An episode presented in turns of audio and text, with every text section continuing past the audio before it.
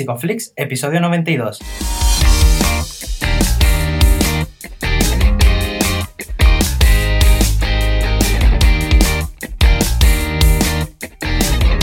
Bienvenidos a Psicoflix, un espacio de psicólogos para psicólogos, un podcast donde entre todos buscamos ser cada vez mejores profesionales de la psicología.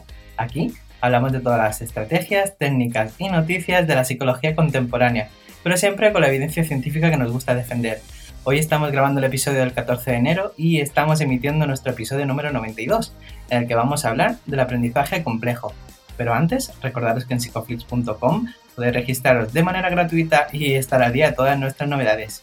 Bienvenidos al podcast, yo soy Ye. Muchas gracias por estar aquí. Feliz año nuevo a todos los que os incorporáis también como nosotros de vuelta a las vacaciones. Creo que casi que me he olvidado de cómo se hacía la entradilla.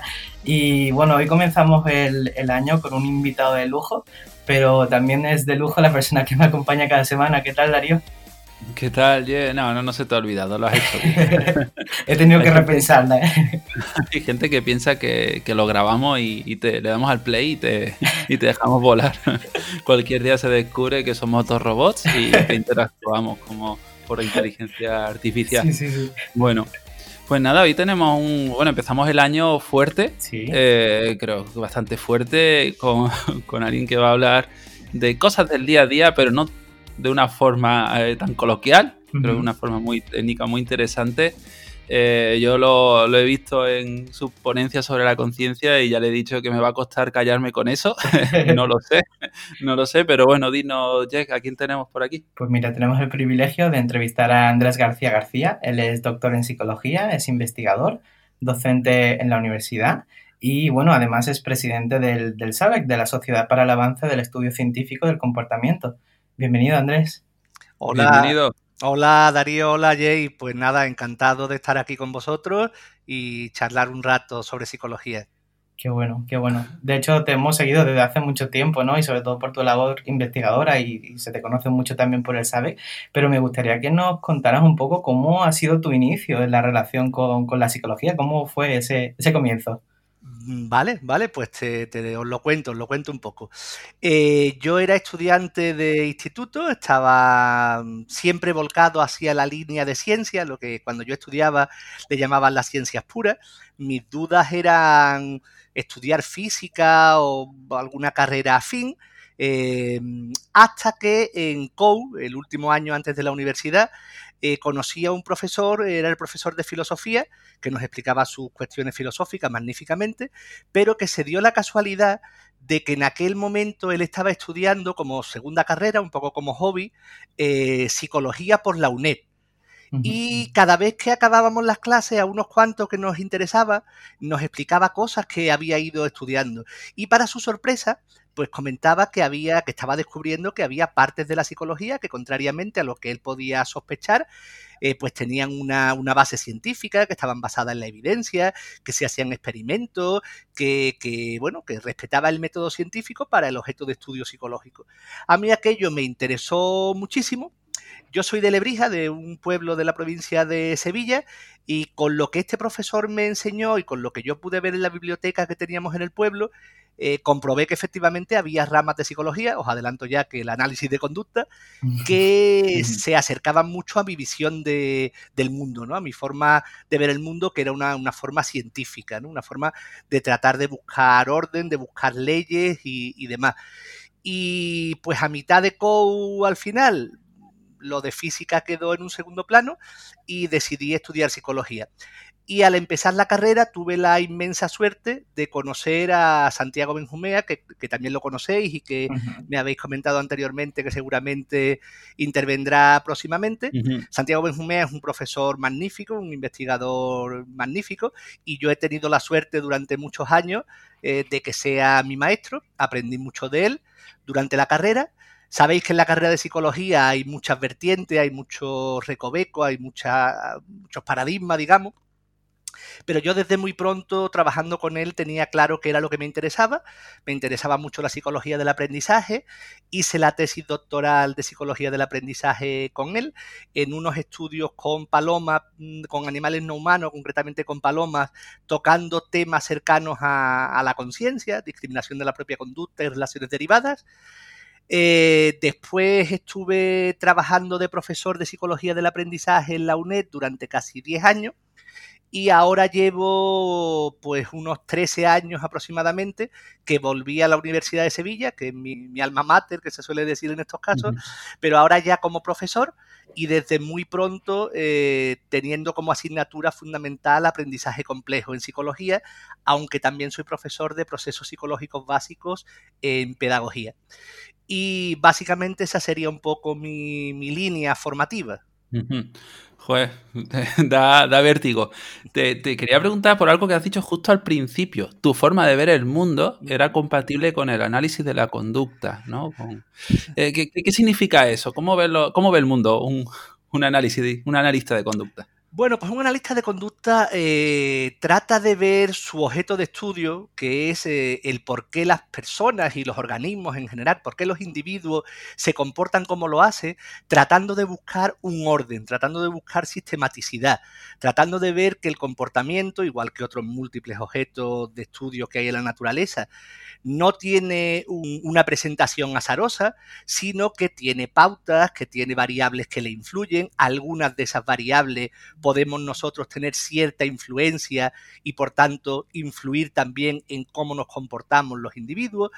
Básicamente sería eh, pues lo que hace la ciencia independientemente del objeto de estudio al que se acerque, tratar de comprender eh, su funcionamiento y eso un poco más técnicamente, ya vamos metiendo algunos elementos técnicos si os parece, pues tratamos primero de describir nuestro objeto de estudio, eh, tratamos de, explicarlo tratamos de, predecirlo y tratamos de controlarlo en aquellas situaciones en las que nuestra intervención puede redundar en una mejora de la calidad de vida de, otras personas. Y bueno, pues eso, yo siempre he tenido una visión muy científica eh, porque creo que la ciencia en general es la herramienta más poderosa que, que, ha desarrollado la especie humana y que cuando se trabaja siguiendo los principios eh, del método científico, se consigue una, una gran comprensión del objeto de estudio al que se refiera, ya sea ese objeto de estudio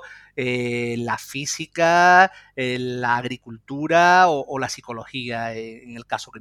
A lo mejor me pongo un poco duro, hardcore, ¿no? Cuando nos metemos en estos temas, pero quería ver, quería preguntarte cómo podríamos diferenciar una visión científica de una que no lo es de forma a decirlo coloquial. Sí, pues hay, diferentes maneras, ¿no? Hay gente que se, que se dedica a explicar este tipo de cosas. A ver si soy capaz de explicarlo de una manera muy sencillita. Eh, si tú trabajas con una visión científica, primero vas a hacer observaciones sistemáticas de tu objeto de estudio y después vas a llegar a conclusiones. Y esas conclusiones tienen que estar conectadas directamente con lo que tú has observado. Una visión no científica, el orden es al contrario yo llego a mis conclusiones previamente porque me interesan el factor X y después me centro solo en tener en cuenta las observaciones que apoyan las conclusiones a las que yo he llegado previamente. Yo creo que eso sería una primera gran manera de diferenciar estos dos puntos de vista. Falsear, ¿no? Como punto principal. Claro, tener en cuenta primero que, que, es un trabajo muy riguroso, que se va trabajando siempre de lo simple a lo complejo, hay que estar dispuesto a considerar que te puedes equivocar en tus decisiones y efectivamente tus argumentos tienes que exponerlos de manera que puedan ser sometidos a la crítica y al posible falseo. Una gran defensa que hacen los que no trabajan con el método científico es exponer su punto de vista de manera que eluda cualquier tipo de verificación. Que es muy interesante esto de cuestionárselo todo de, alguna manera. Claro, efectivamente, pero es fundamental. Es decir, esto, esto si queremos. Porque, vamos a ver, yo siempre les comento a mis alumnos en la asignatura, y ya vamos metiendo también un poco, eh, que el, decir que se trabaja científicamente es un, es un plus de, de, categoría, ¿verdad? Es un estándar. Yo les digo, si prefirierais, ¿qué preferiríais? Que lo que yo os explicara eh, tuviera una fundamentación científica o no. Bueno, la mayoría pues te va a decir que sí, pero no basta con decir esto tiene una fundamentación científica, sino que para que lo tenga tiene que cumplir todos y cada uno de los requisitos que la ciencia plantea para que se trabaje dentro de su ámbito. Entonces tenemos que trabajar desde presupuestos filosóficos de monismo, materialismo, desde búsquedas de leyes desde una posición determinista en el sentido de que unos elementos determinan la presencia de otros, eh, que haya una rigurosidad, que haya unos elementos que estén conectados lógicamente, que haya una evidencia empírica robusta y generalizada y que todo eso que se haga después no lleve a que se aplique cualquier cosa, sino que se aplique lo que efectivamente está verificado. Es un poco como que el método científico te permite llegar muy lejos si lo respetas durante todo el tiempo, pero si en algún momento cometes un fallo, cometes un, desliz, cometes una, equivocación, bueno, pues toda esa rigurosidad se pierde. Qué, qué, gusto escucharte, Andrés. De hecho, me gusta mucho porque has empezado al principio comentando que eh, bueno, estudiamos, ¿no? El, por qué nos comportamos como nos comportamos y el para qué, ¿no? También nos comportamos. Y una cosa especialmente interesante de esto es que hay un papel muy importante del aprendizaje, ¿no? Y hilando un poco con el tema de, de, hoy, me gustaría un poco que definieras qué entendemos nosotros por aprendizaje. Claro. Eh, fíjate que, eh, eh, otra cosa que yo también le digo mucho a mis estudiantes es que si estamos formándonos, todos estamos formándonos, ¿no? Pero cuando se está en la, en la carrera, digamos de una manera muy explícita, se está adquiriendo una formación, se está en cierta medida buscando respuestas pero tú no puedes encontrar respuestas o no sabes si esas respuestas son las que te valen si tú no tienes clara cuál es la pregunta a la que le estás buscando respuesta. Por eso es uno de los elementos principales que yo creo que tiene que reflexionar cualquier persona que se esté dedicando a lo que sea y concretando en psicología. ¿no? Yo les digo a mis alumnos que mi pregunta, la pregunta a la que yo trato de responder es por qué nos comportamos como nos comportamos, por qué los organismos hacen lo que hacen. Y ahí efectivamente una parte muy, muy, muy importante desde mi punto de vista es aprendida. Y voy un poco más. La asignatura que yo doy en segundo de grado de psicología es aprendizaje complejo, es una continuación de la que seguramente en muchos sitios se conoce como psicología del aprendizaje, en la que se suelen explicar las bases del condicionamiento operante y el condicionamiento clásico. Aquí damos un paso más y vemos una serie de temas, pero siguiendo estrictamente esta lógica de trabajo del análisis de conducta. Eh, y si es, desde mi punto de vista, insisto, muy cierto que gran parte, una grandísima parte de lo que somos es aprendido, cuando ya vamos a conductas complejas, ese porcentaje es todavía mayor. Es decir, no podrían darse conductas complejas, y voy adelantando ya algunos temas, como la conducta verbal, fenómenos de categorización, de conciencia, de autocontrol, de síntesis de conductas complejas, de relaciones derivadas, si no viviéramos en un ambiente muy determinado, que es un ambiente comunitario, social y verbal, que determinan que la posibilidad de que tengamos estas conductas complejas suba lo máximo posible. O dicho de otra manera, fuera de ese ambiente, la posibilidad de que dichas conductas se den son prácticamente cero. Entonces, ¿qué, definiría... Eh, ah, bueno, me habías preguntado la, definición de aprendizaje. Sí. yo ahí trato de no complicarme demasiado. Eh, yo diría que básicamente estaríamos hablando de aprendizaje como un cambio en el comportamiento del organismo fruto de la interacción con su ambiente. Básicamente diría que, eso es el aprendizaje. Es un cambio en la conducta. Si observamos un cambio en la conducta en un determinado momento y ahora vemos que se tienen ciertas eh, vivencias ambientales y eso produce que se dé otro tipo de conducta, hombre, y eso lo controlamos según variables de control, etcétera. Vemos que hay una, una replicabilidad, vemos que no se debe a ciertos efectos temporales, bueno, lo que todos conocemos, eh, variables de control y ciertos diseños. Bueno, pues podemos concluir que han sido estos elementos de interacción con el ambiente los que han modificado la conducta y han hecho que digamos, que al final no son palabras lo que utilizamos, pues que el individuo ha aprendido un cambio en el comportamiento. Un cambio en el comportamiento que tiene que ver muchas veces también con un ajuste al medio porque el cambio conductual, eh, conforme se va haciendo más fino, en gran medida eh, la conducta en cierta medida se va refinando, va siendo de alguna manera motormente, motrizmente, si queremos también, más específica, pero sobre todo lo que aprendemos a lo largo de nuestra vida es en qué contextos es adecuado llevar a cabo ciertos comportamientos y en qué ambientes eh, no es para nada adecuado que lo llevemos a cabo. Eh, quería preguntarte porque es que es súper frecuente que se debatan estos temas, eh, bueno, entre mucha, muchos paradigmas ¿no? de la psicología.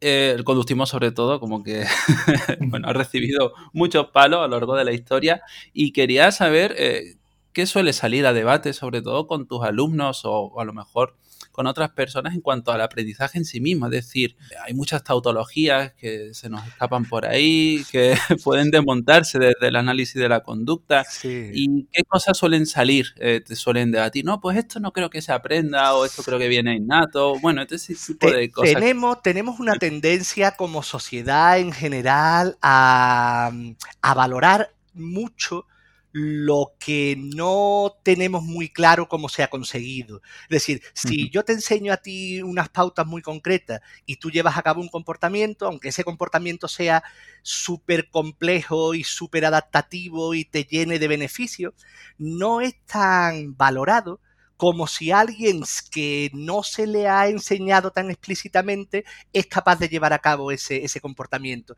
Tenemos una visión en la que muchas veces se valora más el misterio que la solución del misterio. Y en muchas ocasiones eh, se parte de la idea de que, bueno, si un comportamiento está aquí, pues es que habrá estado siempre aquí. Y nos olvidamos que a lo mejor estamos hablando de un individuo que lleva 25 años de historia de aprendizaje y que ha tenido tiempo de que su comportamiento vaya cambiando mucho y no tiene por qué ser necesariamente de, base genética. Después también es que no entendemos mucho lo que significa de base genética. Para que un cierto comportamiento...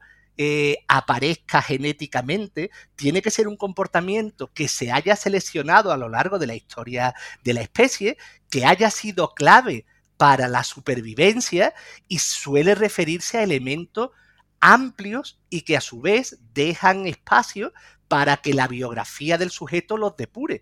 Entonces, eh, considerar que un, comportamiento concreto, eh, muy específico, tiene una base genética, eso al final es una afirmación que en la mayoría de los casos no tiene ninguna, ninguna validez, porque además no nos dicen eh, el camino genético que lleva a esa respuesta. Mientras que los que trabajamos más en la versión ambientalista, sí ofrecemos una explicación comprobable de individuos que no tenían ciertos comportamientos y que fruto de ciertas investigaciones acaban teniéndolo. Entonces, sí, sí, sin duda el innatismo es uno de los elementos contra los que en muchas ocasiones hay que mm, hay que, hay que litigar.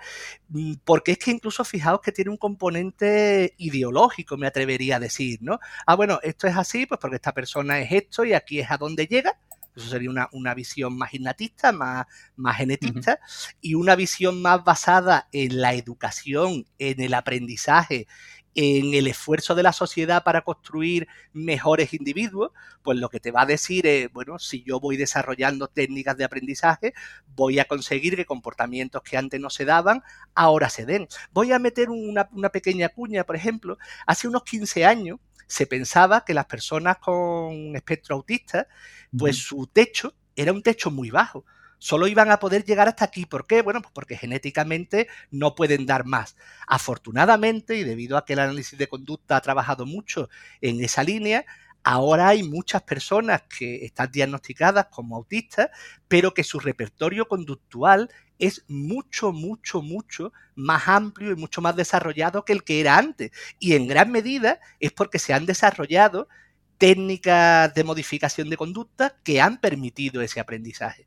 Entonces, ese elemento eh, de no, no colocar en nuestras habilidades como innatas, sino que en gran medida somos lo que somos por nuestra biografía y nuestro ambiente educativo, esa es una, es una primera gran batalla.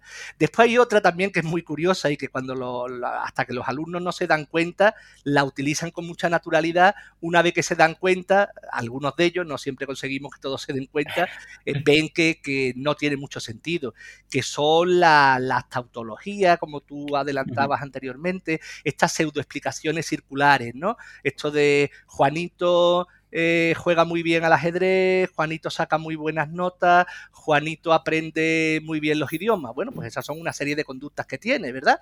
Las etiquetamos diciendo, bueno, pues porque economía del lenguaje o porque de alguna manera hay que hacerlo, decimos que Juanito es inteligente. Pero cuidado, ¿eh? eh esa es una palabra, es una etiqueta que hemos puesto. Pero si nos despistamos un momento y yo os pregunto, oye, ¿por qué Juanito juega tan bien al ajedrez? Pues porque es inteligente. ¿Y por qué está aprendiendo idiomas? Porque es inteligente. Si nos fijamos, en psicología, desgraciadamente, abundan este tipo de pseudoexplicaciones circulares, que lo que hacen es describir un comportamiento, ponerle la etiqueta y pensar que esa etiqueta está explicándolo, cuando en realidad una explicación requiere dos elementos y aquí solo tenemos un elemento y un nombre. Eh, cuando nos damos cuenta de eso, vemos que una parte muy, muy, muy importante de la psicología no se asienta en nada porque igual que estamos diciendo inteligencia, podemos decir personalidad, podemos decir creatividad, podemos decir teoría de la mente, etcétera, etcétera, etcétera. Todos tienen el mismo patrón.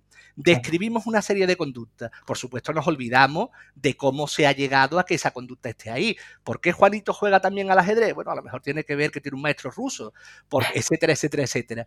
Y en muchas ocasiones se sustenta esa pseudoexplicación, porque que además es muy peligrosa porque parece que ya lo hemos explicado, ¿verdad? Parece que ya está explicado y no se ha explicado nada. Hay que indagar por qué esos comportamientos están ahí y por qué en otros individuos no aparecen. Y ya lo ideal, saber manejar las variables para que en aquellos individuos que no aparecen haya más probabilidades de que, de que sí aparezcan. Claro. Sí, realmente sería, igual pasa con la autoestima y otros muchos más constructos, ¿no? Y, realmente sería que esa persona muestra conductas inteligentes según lo que ese ambiente considere que eso se considera inteligencia, ¿no? Claro. Y, claro. el tema del contexto ahí es fundamental, ¿eh? porque lo que estamos hablando es de que los comportamientos per se no tienen por qué ser ni adecuados ni inadecuados, sino que tienen que adaptarse al contexto. Incluso la, lo que normalmente se llaman patologías o las conductas que normalmente llamamos inadecuadas, son conductas inadecuadas porque se desarrollan en un contexto inadecuado, no porque la conducta sea inadecuada per se. Eso también es muy importante tenerlo en cuenta. Claro, en todas las intervenciones que, que se hagan desde el análisis de conducta, eh, los elementos, seguramente os suenen estos términos, ¿no? Estímulos discriminativos, estímulos delta, estímulos antecedentes, son fundamentales. Os pongo un ejemplo muy sencillo que yo algunas veces le pongo a los estudiantes. Imaginaos que estamos en un centro en el que hay personas pues, que tienen problemas psicológicos severos y hay un señor eh, que se orina en el pasillo. Por, por, decir algo. Bueno, pues una conducta problemática. Pero la conducta problemática, ¿qué es? ¿Que el señor se orine? Pues obviamente no. El problema es que lo hace en un sitio inadecuado.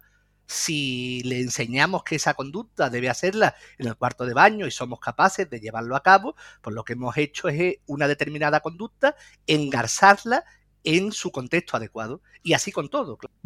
Claro, es que muchas conductas, bueno, todas las conductas tienen sentido en el entorno en el que se están dando. Totalmente. Eh, esto, claro, choca con muchas ideas, sobre todo en cuanto a eh, el libre albedrío, la fuerza de voluntad y todo este tipo de cosas, como eh, ¿Cómo la rompemos desde el análisis de la conducta? Es difícil, es difícil porque, es porque está muy instaurado, está muy instaurado, está, Skinner ha escrito sobre esto y, personas que estén interesadas, pues lo mejor eh, es que se lean Ciencia y Conducta Humana o más allá de la libertad y la dignidad, pero bueno, yo modestamente trataré de, explicarlo un poco. ¿no? Eh, aquí, curiosamente, desde mi punto de vista, hay una dicotomía muy clara entre cómo nos comportamos y cómo decimos que nos comportamos. Esto es lo que se llamaría una disociación entre hacer, eh, hacer, y decir. A ver si soy capaz de explicarlo medianamente claro. Hemos sido reforzados para mm, emitir ciertas conductas verbales que van en la línea de eh, no, no, yo no estoy determinado, yo hago lo que me da la gana, yo tengo mi libre albedrío, todos tenemos nuestro libre albedrío, ¿vale? Esa conducta está muy reforzada. De hecho, si tú dices lo contrario, si tú dices, hombre, no, lo que tú haces está determinado por ciertas variables de tipo genético, de tipo biográfico, de tipo actual, etcétera, etcétera, te miran mal, ¿vale? Incluso se castiga. Eso por un lado. Pero por otro lado, continuamente estamos buscando las causas de nuestro comportamiento, ¿verdad? Oye, ¿y por qué Manolito haría aquello? Hombre, yo creo que seguramente fue porque no le gustó cómo le trataron. No, pero ten en cuenta que bebió. Hombre, y fíjate que además ya en veces anteriores Es decir, por un lado siempre estamos buscando causas y por otro lado nosotros nos comportamos sabiendo que hay regularidades en el comportamiento. Cuando yo voy a un bar y pido un café con leche, sé que esto que estoy haciendo aumenta muchísimo la probabilidad de que me sirvan un café con leche en lugar de que me quieran vender una multipropiedad. Es decir, nosotros eh, actuamos realmente como predictores y controladores de la conducta todo el tiempo tanto de otros como de otros hacia nosotros. Pero, bueno, ha habido ahí una parte del control de la conducta que tiene que ver con el control de la conducta verbal que ha llevado a esta consideración de la no búsqueda de causas. Pero ya, claro, esa parte está reforzada y está ahí. Eh, cuando te dedicas a la psicología, cuando te dedicas al análisis de conducta, eh, bueno, tienes que darte cuenta de que si tú quieres influir educativamente sobre ciertos individuos, bueno, pues tienes que partir de la idea de que ese comportamiento va a ser influido por, tu, por tus modificaciones. De una manera lógica, si queréis, yo lo resumiría de la siguiente manera. Si queremos trabajar científicamente, desde mi punto de vista, eh, tenemos que considerar que el universo está regido por leyes y lo que nosotros hacemos es tratar de indagar en esas leyes. El universo está regido por leyes.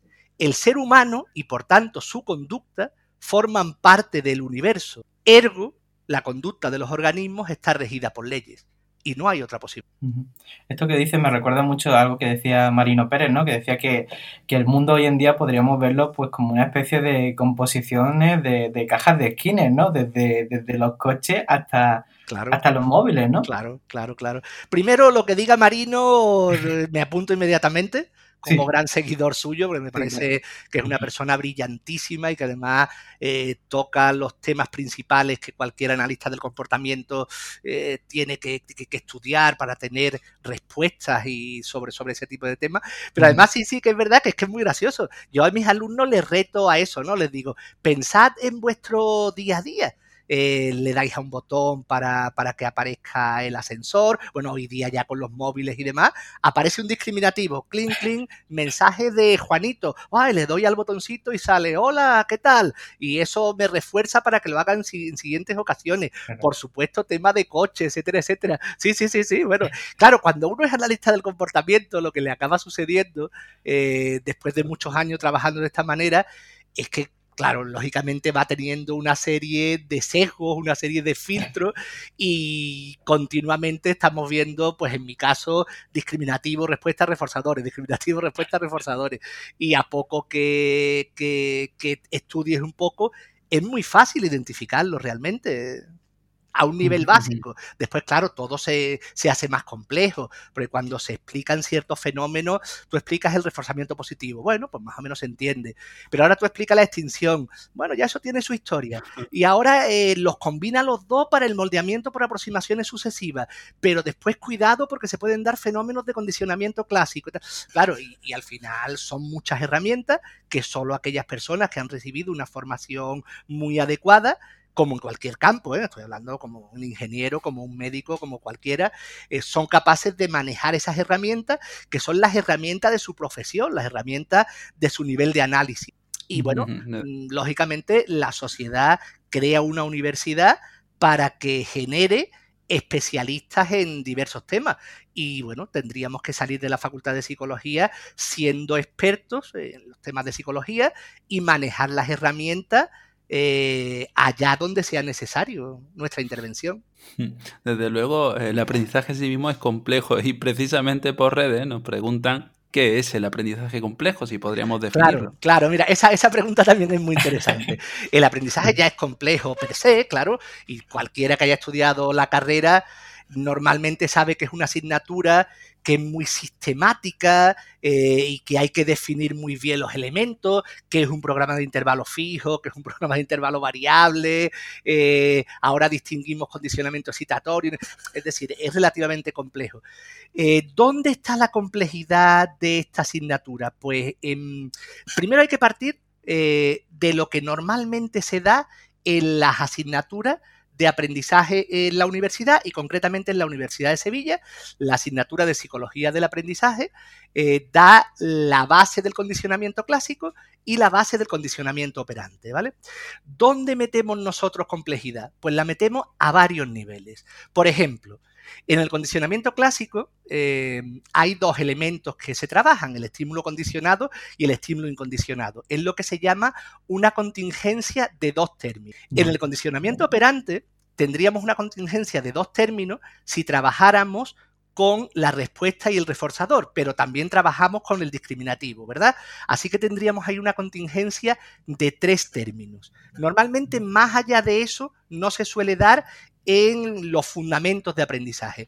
Bueno, pues en el aprendizaje complejo partimos de esta triada operante, lo que sería una contingencia de tres términos, y la vamos haciendo más compleja. A algunos de los que escuchen este, esta entrevista les sonará un poco más y a los otros pues que sea a modo introductorio. Una manera de complejizar la situación de aprendizaje es trabajando con contingencias de un mayor número. Por ejemplo, eh, si a una discriminación simple le añadimos un cuarto elemento, que es el estímulo condicional, eso se convierte en una discriminación condicional, también llamada contingencia de cuatro términos, que de una manera genérica tendríamos que aprender que ciertos discriminativos tienen esa función en un determinado contexto, pero en otro contexto pueden tener otra función diferente. Bueno, eso sería una discriminación de cuatro términos. Pero es que podemos hacerla más compleja y podemos hacer una discriminación contextual que tenga cinco elementos. Solo lo digo de palabra por no liarme demasiado. Pero una discriminación contextual tendríamos un quinto elemento que es el estímulo contextual que da lugar a discriminaciones de, de orden superior y demás, que controla la relación que tiene el estímulo condicional con el discriminativo, con la respuesta y con el reforzador. Normalmente nos paramos ahí, aunque hay investigadores como Sidman eh, que en su momento fueron a situaciones más complejas. Esa es una vía de, diferencia, pero hay otras vías. ¿eh? Seguramente en los que hayáis estudiado alguna vez la asignatura de psicología del aprendizaje, los estímulos con los que se suele trabajar suelen ser estímulos esteroceptivos, y mayormente estímulos visuales, estímulos auditivos. Bueno, pues aquí trabajamos con una mayor gama de tipos de estímulos. Por ejemplo, los estímulos propioceptivos, que son muy importantes para la discriminación de la propia conducta, para que sepamos lo que estamos haciendo, para que la sociedad nos enseñe a ponerle una etiqueta verbal a nuestro comportamiento. Eso tiene mucho que ver con los estímulos propios. Y por ejemplo, también con la conciencia de ciertas emociones si se trabaja con estímulos discriminativos como estímulos interoceptivos. Y además los estímulos pueden ser relacionales, es decir, que un estímulo no tiene por qué ser, un estímulo discriminativo no, puede, no tiene por qué ser un elemento aislado, sino que dos elementos pueden funcionar como discriminativo y lo importante no es los elementos concretos que haya, sino la relación que hay entre ellos. Eso me llevaría, por ejemplo, a fenómenos que seguramente también conozcáis, que tienen que ver con clases de equivalencia, relaciones derivadas, etcétera, etcétera. Y una tercera vía de trabajo es que, trabajo, es que trabajamos, valga la redundancia, con una gran cantidad de elementos en cada situación. Por ejemplo, si yo quiero trabajar sobre abstracción, eh, no puedo trabajar solo con un discriminativo, sino que tengo que utilizar una gran cantidad de estímulos discriminativos que compartan por una propiedad, por ejemplo, el color, el color rojo, para que yo pueda enseñar a un individuo que lo que guía la respuesta verbal rojo no es un estímulo concreto, sino que es una propiedad que se abstrae de una gran cantidad de elementos. Yo diría, no sé si me he quedado con algún elemento fuera, pero yo diría que el aprendizaje complejo eh, lo llamaríamos complejo en el marco de mi asignatura porque tiene en cuenta este tipo de cuestiones, que claro, aunque las he ido mencionando un poco, ¿qué nos permite estudiar? Pues fenómenos más complejos, fenómenos como la conducta verbal, la conciencia, como os decía antes, fenómenos de categorización, etcétera, etcétera. Fenómenos que solo se pueden estudiar si hacemos unos estudios valga la redundancia de nuevo, muy prolongado. Eso es otra característica particular.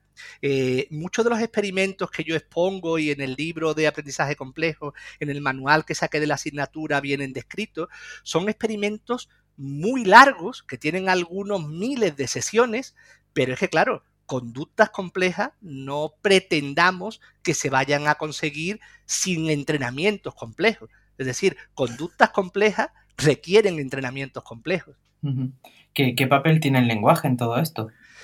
Tiene un papel fundamental, tiene un papel fundamental. Nosotros técnicamente en el análisis de conducta, porque el lenguaje es una palabra eh, más polisémica, más que no es un término técnico. Nosotros trabajamos con conducta verbal, eh, el libro de Skinner, ¿no? que en su momento recibió crítica, eh, lógicamente todo es criticable, pero que en los últimos 25 30 años ya la comunidad científica de los analistas de conducta ha trabajado muy intensamente lo que en su momento fue una línea más teórica, ahora ya es una línea con mucha evidencia empírica y cuidado, no solo con evidencia empírica, sino que ha desarrollado sistemas de intervención muy refinados. A los que estén interesados les animo a que eh, vean los trabajos de Lobas y de Griar en este sentido de entrenamiento en conducta verbal.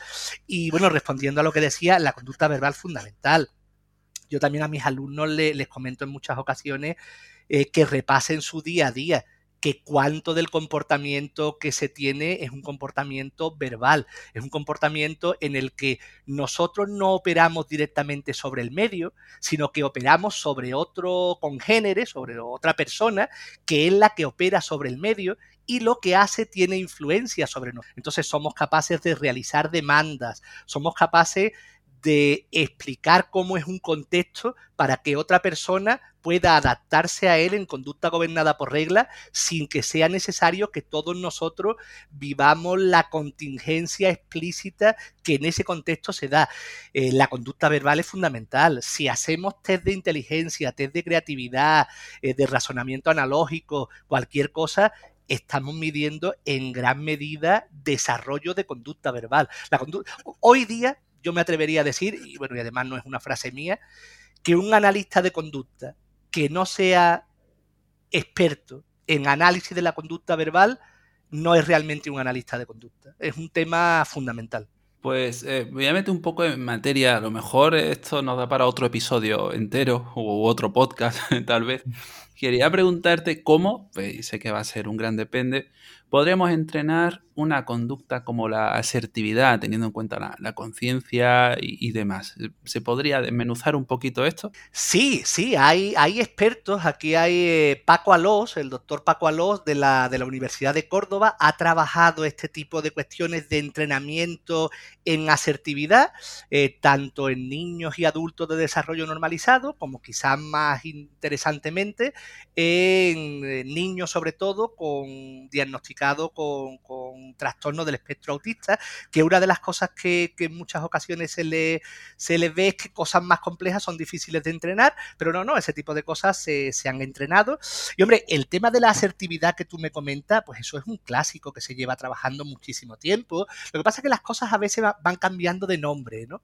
Y entonces, eh, durante un tiempo hablábamos de habilidades sociales de manera general, después se habla de inteligencia emocional y parece que son otras cosas, eh, de asertividad. ¿Cuál es el problema? Que nos quedamos con la etiqueta y la etiqueta puede cambiar pero si analizamos la conducta sobre la que estamos trabajando, nos vamos a dar cuenta que en la mayoría de las ocasiones eh, se está trabajando con conductas de las que ya se sabemos. Entonces, por ejemplo, pues tratamientos eh, que aumenten la asertividad, estén en identificar en qué situaciones es más adecuado un tipo de respuesta u otra, es decir, respuestas que sean de seguimiento de una indicación que te hayan dado o de rechazo de esa indicación, eso por una parte, y después por otra parte, lógicamente, la forma en la que se emite la respuesta también tiene su importancia porque correlaciona con la función. Y entonces, ya sea que queramos aceptar o que queramos rehusar una indicación que nos hayan hecho, tenemos que dar la respuesta de la manera que no genere conflicto con la otra persona. También se habla muchas veces de asertividad genérica y sabemos que la asertividad es muy variable. Por ejemplo, podemos ser muy directos con nuestros amigos, pero seguramente si un policía nos para y nos da ciertas indicaciones, ahí hay que ser mucho más cuidadosos. O si estamos declarando en un juicio. De nuevo volvemos finalmente a que tenemos que hacer un análisis funcional de la situación. ¿Ante qué situación es adecuado hacer qué cosas. Las indicaciones nos pueden dar algunas pistas, pero al final aprendemos comportándonos y recibiendo, y recibiendo consecuencias de ese comportamiento. Estaba pensando, ¿no? Que, cómo hace, ¿no? Un, terapeuta en consulta esto y, vemos que el marco donde está en terapia pues está restringido, ¿no? Cuando salimos de la consulta hay muchas más contingencias que están operando ahí. Claro, eh, claro.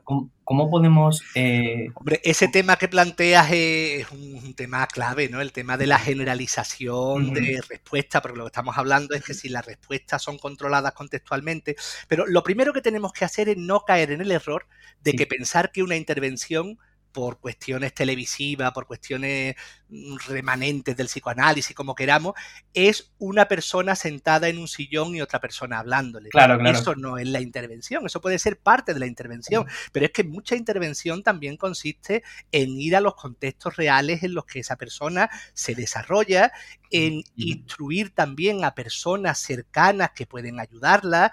Y, y, bueno, y también es verdad, es cierto que se pueden hacer intervenciones de eh, role-playing, que después se generalizan en cierta medida. Pero claro, claro, esa es siempre una, una parte fundamental que lo que tú hayas trabajado tenga después una generalización en otros contextos. Pero insisto, ¿eh? no, no pensemos que eso es algo como que pilla de sorpresa. Eso es algo que lleva 80 años preocupando a los analistas del comportamiento y que se han hecho muchos avances uno de ellos, uno de los fundamentales, es tener en cuenta eh, que muchas intervenciones son intervenciones eh, que no solo costan de la hora a la semana que a lo mejor ves a la persona, sino que la persona tiene autorregistro, tiene indicaciones para identificar situaciones conflictivas en su ambiente laboral, etcétera, etcétera, etcétera. Es decir, es un tema muy importante, pero es verdad que es un tema también que se ha trabajado mucho que, claro, por eso en ese sentido me interesa mucho lo que estás comentando, porque, claro, ¿qué, factores, qué cosas podemos hacer nosotros como terapeutas para aumentar incluso más esa generalización? Bueno, pues lo principal, si tú quieres que una respuesta no se restrinja al discriminativo, no la refuerce solo al discriminativo. Sabemos lo que es el castigo discriminativo, ¿verdad? Es decir, oye, no hagas tal cosa, pero si solo reciben las consecuencias estando yo presente, cuando yo no esté presente vas a hacer esas cosas. Bueno, está, está claro, ¿no? Ese entrenamiento te lleva a eso. Entonces, uno de los elementos fundamentales, eh, claro, tiene que ser que si la generalización al contexto es un elemento fundamental y además tenemos bien definido cuál es ese contexto, pues que no nos queda otra. La intervención tiene que incluir trabajo en ese contexto. Y seguramente haya que trabajar pues, con otras personas que están en ese contexto, personas cercanas a nuestro cliente que puedan acompañarlas en esa situación, nosotros también una cosa que, hace, que, se hace desde el análisis conductual aplicado es mandarle muchas tareas a los clientes, ¿no? Es decir, vale, nos vemos la semana que viene, pero no te creas que nos vemos la semana que viene y todo lo que pase en esta semana no vale, no, no, toma estas hojas de registro y me vas a decir qué pasó, eh, ante qué situación, cómo reaccionaste, eh, qué consecuencias hubo, etcétera, etcétera. Y sobre eso se va, se va trabajando. Entonces, respondiendo a tu pregunta, si quieres que haya una generalización, hay que trabajarla. Vale. Desde luego. Pues yo quería hacerte, bueno, ya una última pregunta, porque nos vamos acercando al final y es un poco de, carácter, bueno, de cara a la divulgación. Eh, vemos que ahora se están poniendo de moda ciertos libros eh, relacionados con, por ejemplo, la generación de hábitos, algo que el análisis de la conducta, bueno, pues maneja el dedillo, pero sin embargo, eh, bueno, y llevando años ya en, las librerías, son estos libros un poco más no, sé cómo llamarlo, cercanos al coaching que, más éxito tienen. Claro, claro. Pues, ¿Qué podemos hacer con esto? ¿Por, qué está el análisis de la conducta tan alejado del público popular? Pues me hace grandes preguntas y yo tengo respuestas más o menos parciales, ¿no? Trato, trato de decirte algunas cosas, ¿no? Y además a mí, afortunadamente, tengo conocidos y amigos que son gente muy preparada y que ha hecho trabajos muy buenos. Eh, Eparquio eh, de, las Islas Canarias, él ha trabajado muy intensamente en tratar de desmontar todos estos libros de autoayuda, todas estas cuestiones de, ah, yo me leo un libro y con esto, es que no funciona así, no consiste, eh, la, la, mera llegada de la información no marca un cambio en el comportamiento, ¿por qué? Porque nos quedamos en dos partes de la triada, hay una información hay una respuesta y tiene que haber unas consecuencias. ¿no? Si no hay unas consecuencias eh, contingentes, no va a haber cambio en el comportamiento, con lo cual todos esos libros están ya destinados al fracaso eh, por la propia lógica de cómo funciona el comportamiento de los individuos. Ahora bien, ¿por qué el análisis de conducta está lejos? Eh, varios motivos, varios motivos. Hay un motivo que también es que la ciencia en general está lejos de la sociedad. Eh, no, no, no creo que haya mucha gente muy interesada en estudiar fenómenos de física, de biología, de sociología. Eh, no, no, creo que tenemos menos cultura científica de la que tendríamos que tener. Entonces, mi respuesta iría por un lado, porque tendríamos que tener mucha más formación en ciencia de la que tenemos, tanto de historia de la ciencia como de funcionamiento de la ciencia. Eso punto número uno. Y centrándonos en el análisis de conducta, bueno, pues porque el análisis de conducta tiene dos problemas desde mi punto de vista para que, para que llegue a la gente y para que sea aceptado. Uno, que tiene muy mala prensa, porque bueno, ha habido gente partidaria de posicionamiento que ha hecho mucha mala publicidad nuestra, eh, algunas veces por ignorancia y otras veces por beneficio propio. Entonces, claro, muchas veces eh, a mí me ha pasado que para hablar de análisis de conducta o para hablar de conductismo, primero tengo que decir, mira, los conductistas no decimos esto, esto, esto, esto y esto, que es lo que tú has oído, sino que decimos esto, esto, esto y esto. Y ahora, tú podrás estar de acuerdo o no, pero hay, una primer, hay un primer momento de eliminar ciertos errores que les suele llegar. Y después también es cierto que el análisis de conducta, como he dicho anteriormente, tiene algunos elementos que son contraculturales, ¿no? Que tiene que ver con esta idea de que no tiene sentido eh, desde nuestro punto de vista abogar por el libre albedrío, por el indeterminismo, eh, por el concepto de libertad, por considerar que otras ciencias pueden explicar la psicología. Entonces, entre que hay un cierto desconocimiento y que ciertas propuestas chocan con esta psicología popular que todo el mundo vamos eh, aprendiendo en nuestro día a día, hace junto con la eh, poca entrada que tiene la ciencia en la sociedad en general, que el análisis de conducta no esté tan extendido como debería de estar. Yo aquí de todas maneras mm, tiendo a ser mm, optimista porque me da la sensación de que quizás en los últimos 10 años o así, eh, puede que esté teniendo más entrada y, por diversos factores puede que esté teniendo un interesante resurgir. Pero bueno, esto con el tiempo lo, veremos. Claro. Sí, sí, además lo estamos viendo incluso en la asistencia del SABEC, ¿no? Y, muchos venimos por, por, el descontento, ¿no? Que tenemos en la, en la universidad. Y, y al hilo de esto, ¿no? Muchos nos preguntaban si hay algún tipo de o algún libro que tú recomiendes para leer sobre este tema.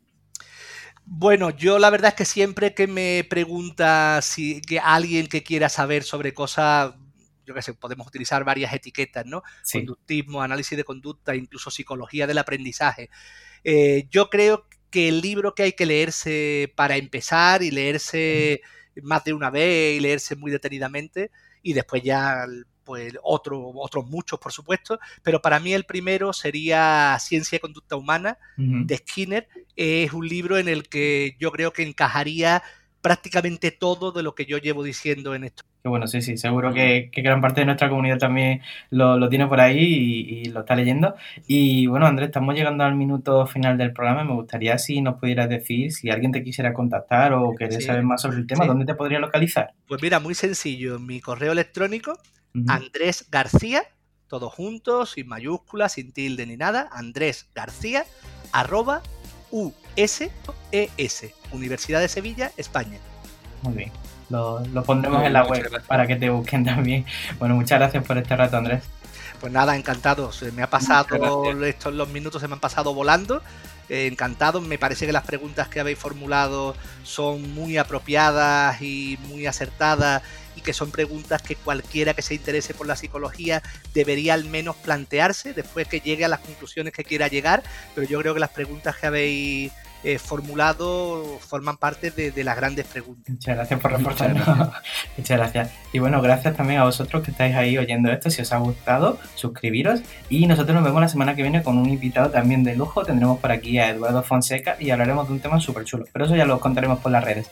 Así que nada, nosotros nos vemos el próximo jueves a las 8 de la tarde con un nuevo episodio aquí en psicoflix.com, en Spotify, en iTunes y en iVoox. Hasta luego. Hasta luego.